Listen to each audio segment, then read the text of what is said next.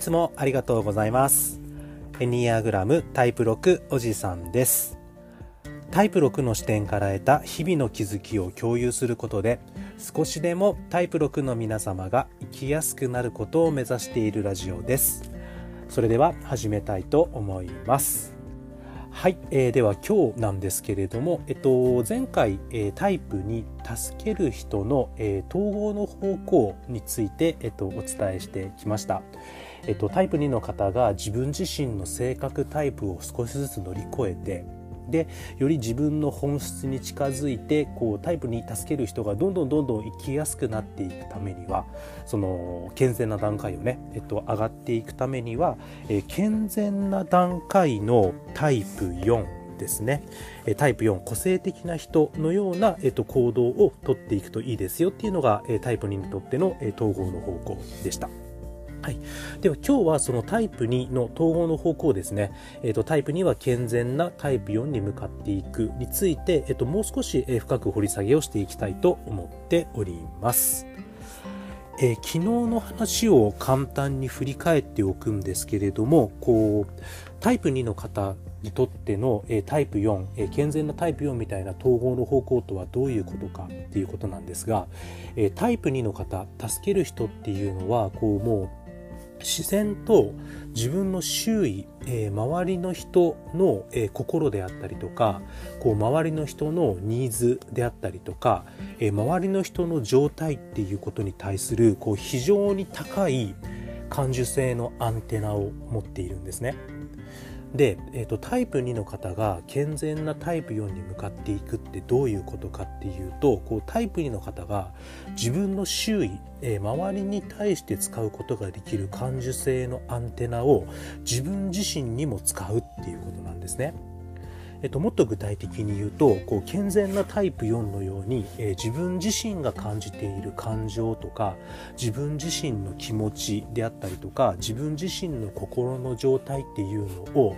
そのままあるがままに感じてであるがままに認めるということになるんですね。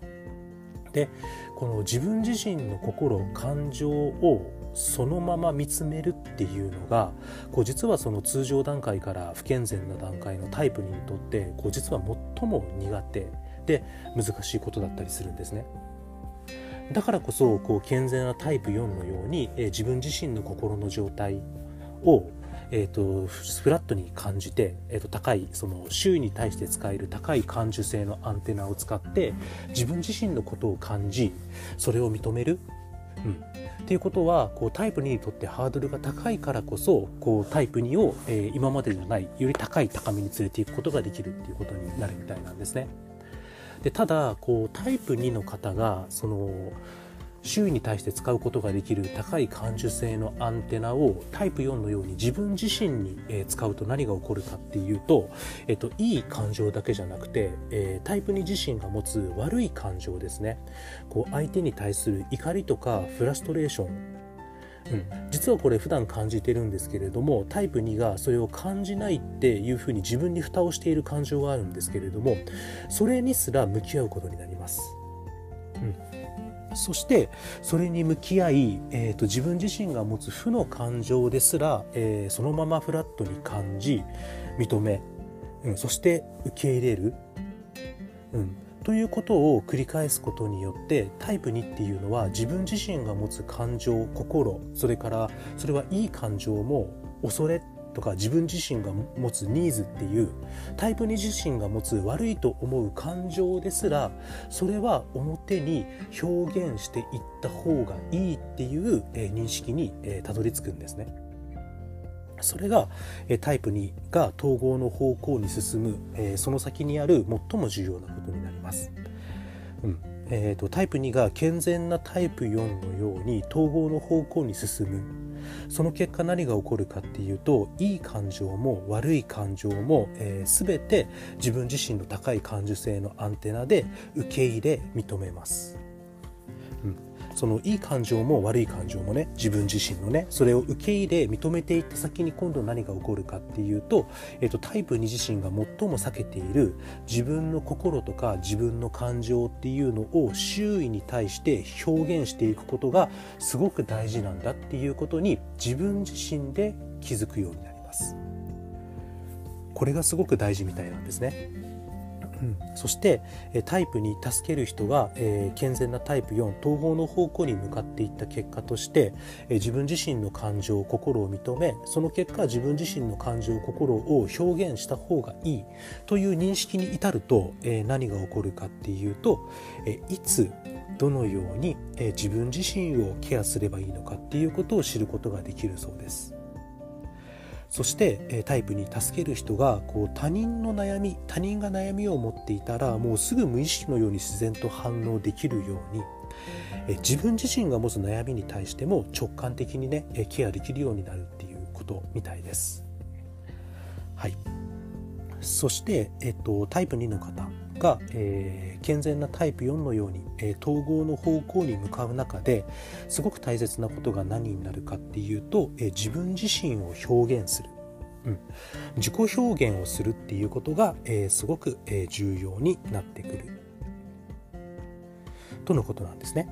例えば音楽で表現するとか、え芸術で表現するとか、うん、踊りで表現するとかね。えっと、場合によっては他人じゃなくてもいいです。自分のための、えー、日記を書くとかね、えっと、もっと簡単に例えば芸術美術館に行って芸術を鑑賞するとか何かしらのセラピーを求めるえもっと言えば他人に助けを求めるっていうこともえタイプに助ける方の人にとっては非常に大切な自己表現となってますし、えっと、この自己表現をするっていうことは本当にこうタイプに助ける人にとってものすごく有益なことみたいなんですね。でその統合の方向であるタイプ4個性的な人っていうのはある種こう芸術家タイプとも言われますのでこう自己表現がすごく、えーと、得意な人たちなんですねこのタイプ4個性的な人っていうのは。なので、えーと、タイプ2の方がこう統合の方向である健全なタイプ4に向かっていくっていうことはこれは、えーと、タイプ2にとってものすごく重要である自己表現をするという方向にもあのつながってますのでこうやっぱりこうエニアグラムのこのあの図 この統合の方向に向かっていくとかってとてもよくできてるなっていうふうに、うん、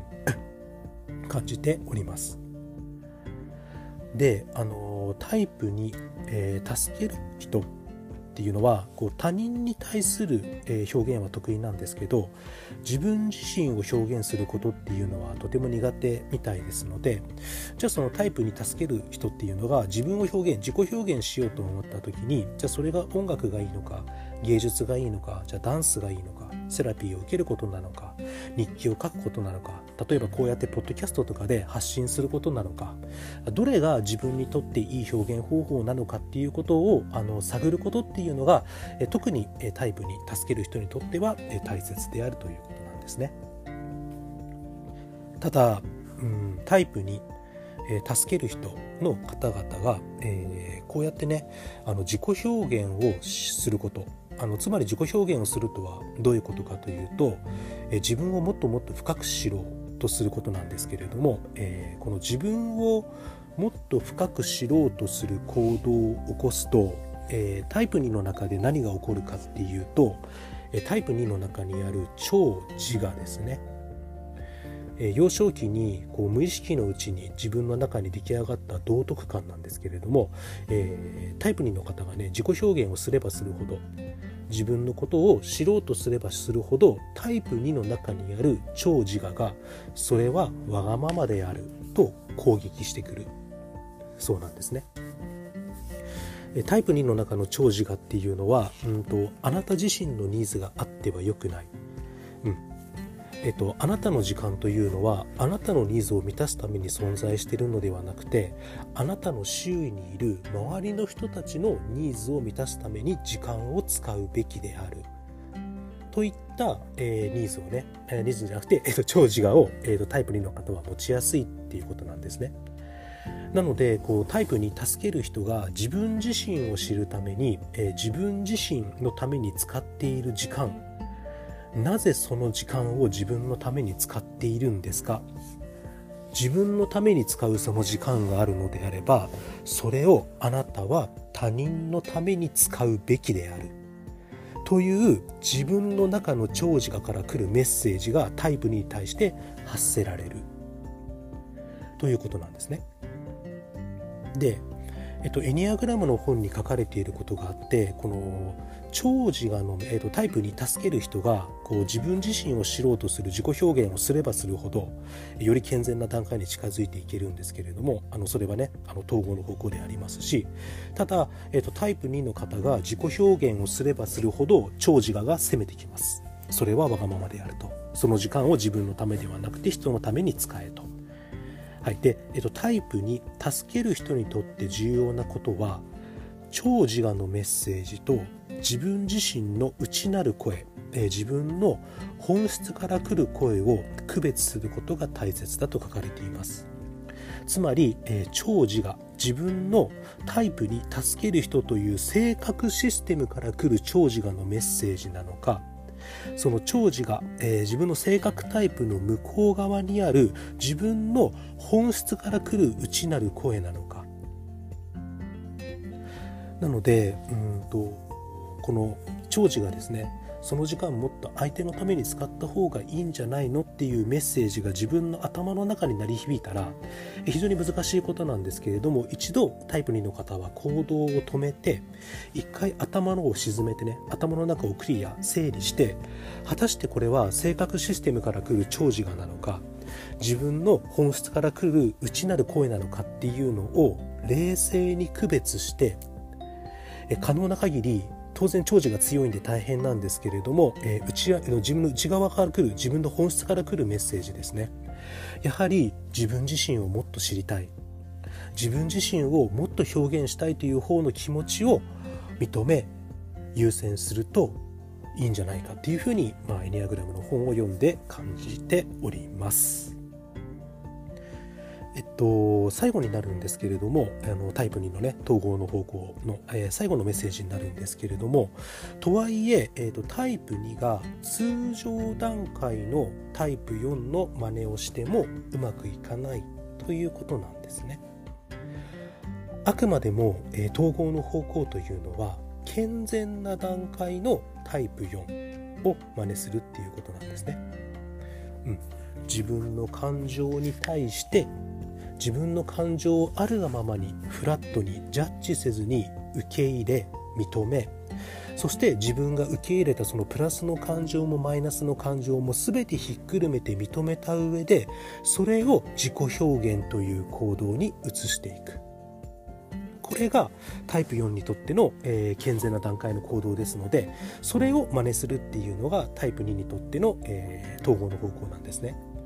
ですのでこう通常段階のタイプ4の、行動とか考えを真似してもむしろ、逆方向になっていくっていうのはこれは以前お伝えした、タイプ6とかタイプ1と同じです。例えばタイプ6にとっての統合の方向はタイプ9なんですけれども逆にこうタイプ9通常段階のタイプ9の、やり方を真似しても、えー、と実はタイプ6の行動が止まって、えー、とタイプ6が、え望まない方向に行くんですね。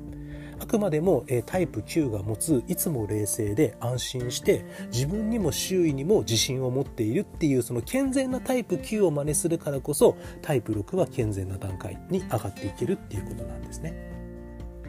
うん、じゃあ例えば、えー、タイプ2がタイプに助ける人が、えー、通常段階の、えー、タイプ4を真似するとどうなるかっていうと、えーと、ただ単純に、えーと、感情が、え、変化しやすくなるだけです 嬉しいとこはすげえ嬉しくなりますし、えー、と辛いとか嫌な感情で向き合ったらただただ辛い嫌な感情になるって感情がただこう振り回される状態になるんですね。えっと、タイプ2が行うべきことは何かっていうと健全なタイプ4のように、えっと、感情を変化させるんじゃなくてただ自分の感情を感じるだけで OK なんですね。はいそしてさらにタイプ2助ける人が通常段階のタイプ4を真似するとどうなるかっていうと自己陶酔が強くなりますと。はい。なので、えっと、タイプ2が通常段階のタイプ4を真似しても、結局、えっと、タイプ2が、えっと、到達したい、本当の意味での自己認識力の向上にはつながらないです。はい、むしろ感情に振り回されちゃったりとか自己陶酔にふけちゃうことによって、えっと、本当の自分自身の自己認識から離れていくっていうことになりますので、えっと、そちらはご注意いただきたいなと思いますあくまでも健全な段階のタイプ4の言動を真似するっていう感じなんですね、例えばこう通常な段階のタイプ4のニーズ。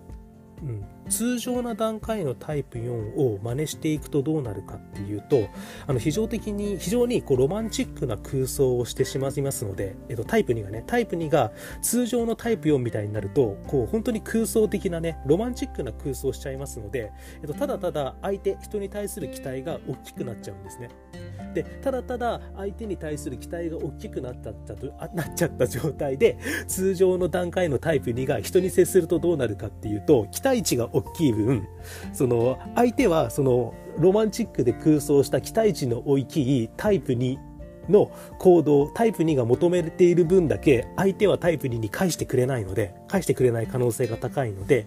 結果タイプ2はうんと通常段階のタイプにはね相手に対する怒りとかフロストレーションを溜めてしまう方になりますので、えっと、あくまでもタイプ2にとっての、えー、統合の方向は通常段階のタイプ4の真似、うん、感情の変化を激しくするとか自己陶酔にふけるというのではなくて